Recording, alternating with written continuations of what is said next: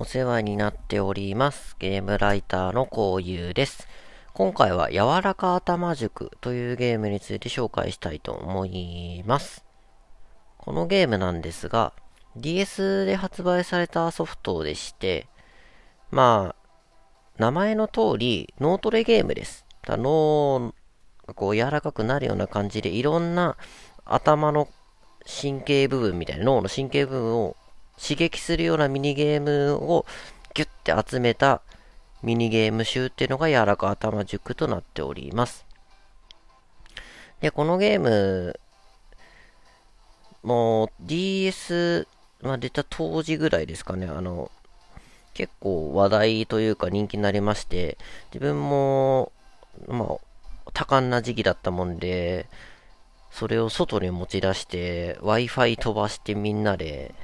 Wi-Fi? 赤外線 ?Wi-Fi か。Wi-Fi 飛ばしてみんなで遊ぶとかね。よくやってましたよ、シェアリングみたいなプレイを。このゲームはあの、1個あればみんなで遊べるゲームだったんで、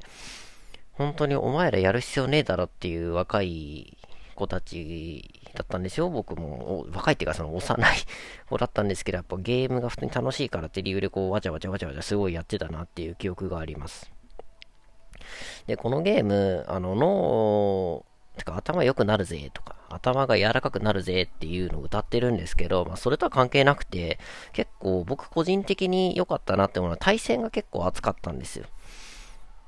早押しクイズみたいな感じで、こう、先に問題解いた方が、ポイント高いですよ、みたいな。な感じで、もう日夜友達と腕を磨くなら頭を磨いて、ね、すごい、エリート的な遊び方をしておりました。まあ、てか普通に楽しかったんですよね。あの、パズルとか、あの、お釣りをあとすり線渡しとか、あの、音記憶とか、あのー、結構ね、普通に楽しかったです。なんか、頭を鍛えてるっていうよりか本当にただのゲームって感じ。今ですらそういうゲームってなんか広告がついて遊ぶたびになんかよくわかんない広告をちょっと見なきゃいけないっていうものすごいストレスですけど、じゃん、な単純にそのゲームだけをオフライン、あの、広告とかなしで遊べるんだったら、それはそれなんか面白いのかなって、今になってちょっと思いますね。そう。一緒に遊ぶ人がい、一緒に遊べる脳トレって結構いいですよ。あの、脳トレとして遊ばなくなるんで、なんか普通に対人ゲームみたいな感じだから、めちゃくちゃ楽しく遊べました。で、おまけで頭良くなる的にな感じですね。だから、あの、このゲーム自分勉強とかそういう脳トレのためじゃなくて、普通に楽しく遊びつつ、脳鍛えられますよ、みたいな、そういうスタンスで遊んでましたね。で、あの、この柔らか頭塾っていうぐらいだから、そのスコアに応じて、あ、スコアじゃない、その結果に応じて、なんかスコアが出るんですよ。あなたは柔らか、だから頭塾何段ですみたいな、確か。金メダルです。プラチナメダルですとか。その自分がやった結果に応じて何かもらえるんですよ。あの、まあ、今でもあるじゃないですか。あの、バッジとかさ、トロフィーとかさ。それと同じような感じで、ハイスコアが出れば、なんかそういうのもらえるんですよ。別に、それもらうために頑張るってわけじゃないけど、やっぱ目標があると依然、なんか依然じゃない、がぜに、ね、モチベーション上がりますよね。なんか脳トレっていうすごい無味乾燥したような感じのものに、そういう遊び心とか、友達と遊ぶとか、あの、フィードバックをちゃんと与えるとか、トロフィーとか、メダルとか、そういうことによってすごい遊びやすくなっってるし、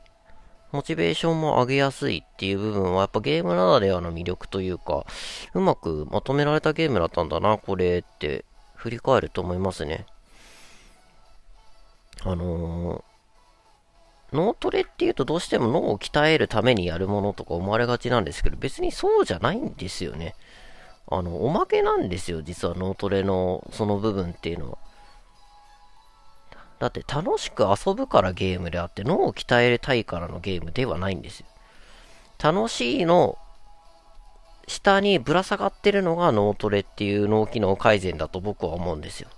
ベースとして脳トレをバーンって前に出してしまうと、じゃあつまんなくてもやるんだったら、あんまりゲームにする意味なくないとか思うんですよね。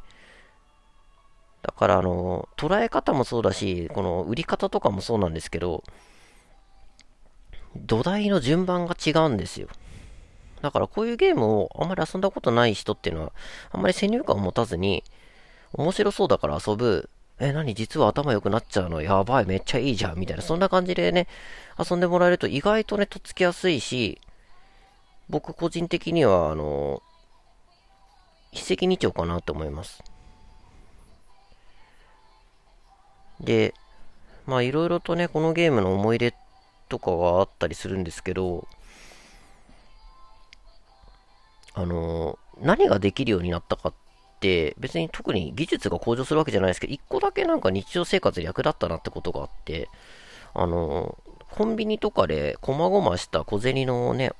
会計とかするときに、例えば96円ですって言って、普通100円出すじゃないですか、ポンって。するとあの4円お釣りが返ってくるんです。いや、ですよね。うん、そう、そうですよね。1円玉4枚こう、財布の中に入ってくるわけですよ。ただ、あの、財布の中に小銭じゃらじゃらあんまり入れたきたくない人もいるし、そういう時あるじゃないですか。あの、小金持ちじゃないけどさ、あの、100円ばっかですみたいな、10円ばっかりですみたいな。あんまりそういうの嫌だなって思う時期があって、で、例えば96円の買い物を101円で出すとするじゃないですか。するとお釣りが4円から5円に1円繰り上がるんです。すると5円玉1枚で済むじゃないですか。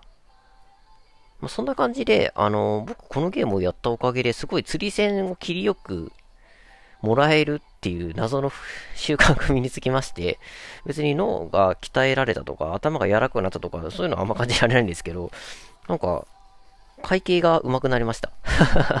そういったメリットがあります。で、ちょっとポイントなんですけど、あの、頭が良くなるとかね、いうゲームに関しての、まあ、知見じゃないけど、まあ、よくある誤解なんですけど、頭が良くなるって何を指してるのかっていうと、その頭の脳みその中には、例えばですけど、文章を考えるときに使う部分とか、絵を描くときに使う部分とか、何かを記憶するときに使う部分っていうのは結構まんべんなく分かれてるんですよ。だから脳みそって一個のでかいパーツじゃなくて、いくつもの、なんかよくわかんない、その、モジュールみたい部品がくっついたのが脳みそなんですよ。で、このゲームっていうのは、このゲームっていうかもう他のゲームもそうなんですけど、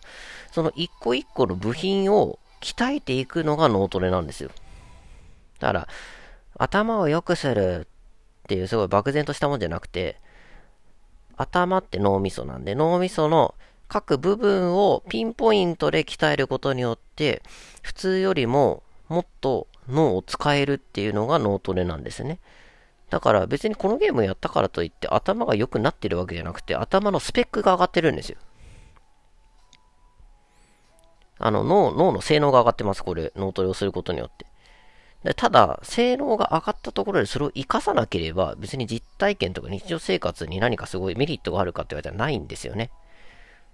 だから、あの、脳トレで、あの、意味がないとかおっしゃってる方いるんですけど、それは、あの、やってる中で実はあなたの頭の中はすごい強化されてるんだ。だけどそれをうまくあなたが使いたいだ、使えてないだけなんだぜっていうことを僕は伝えたい。うん。だあの、こういうゲームやって脳、脳みその元々の性能みたいなのを上げておくと何かをやるときに、あの、それをフルに活かせます。脳トレっていうのは脳トレ単体だとあんまり恩恵ないけど、脳トレプラスそれをちゃんと活かせる環境みたいのがあることによってものすごく役に立ちます。楽しいしね。ここら辺をね、あの、脳トレやったことないとか、偏見持ってる方にはすごい伝えたくて、まあ、ちょうどいいからと思ってお話をしました。あの趣味でね、脳とかも勉強した時期があったんで、まあ、なんかすごい小賢しい朝知恵ならね、頭に入ってるんで、ちょっと共有したいなと思います。で、あの、このゲームをやっていくと、あまあ、他のゲームもそうなんですけど、大体、あの、意識から無意識に変化するポイント、分岐点があるんですよ。今までは、えっ、ー、と、これがああで、あれがこうでとか、いろいろと頭で考えながらやってるんですけど、技術が上がってくると無意識に体が覚えているっていう状況に変化するじゃないですか。まあ、脳トレも同じで、ぶっちゃけてしまうと、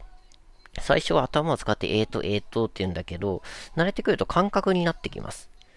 あ、あなんとなくあだ、なんとなくあだ、なんとなくあだって。パターンを覚える。だからこれはあの脳を使っているというよりかは、あの記憶の中からそれを引っ張り出しているっていうだけだから、ある種の反射神経みたいなレベルになってくるんですね。多分そうなってくると、ぶっちゃけて言うと、もう僕は脳トレ、そのゲーム潮時だと思います。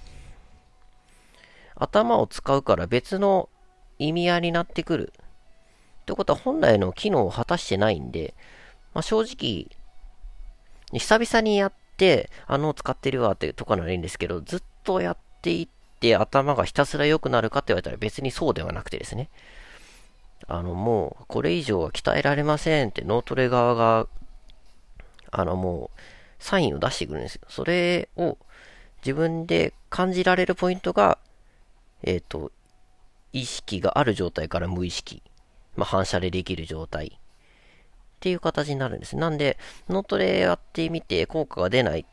なんでだってなった時にそこを見直してみて、もし反射でやってるようであれば潮時だと思います。で、逆、まあそういうのを繰り返していくうちに、ある程度パターン、その脳トレとかのパターンとか頭の使い方が体に染みてきて、別の思わぬところで反射的に使えるようになるんですよ。それが僕で言うとこの釣り線私だったんですね。そんな感じで一個一個知らないうちに脳を鍛えていって反射的に出るまで落とし込んで別のやって、で、なおかつ日常に転化させるっていうまでが脳トレとしての本来の形だと思うので、ね、柔らか頭塾面白かったです。そんな感じで終わりたいと思います。ノートでもたまにはいいですよ。じゃあねー。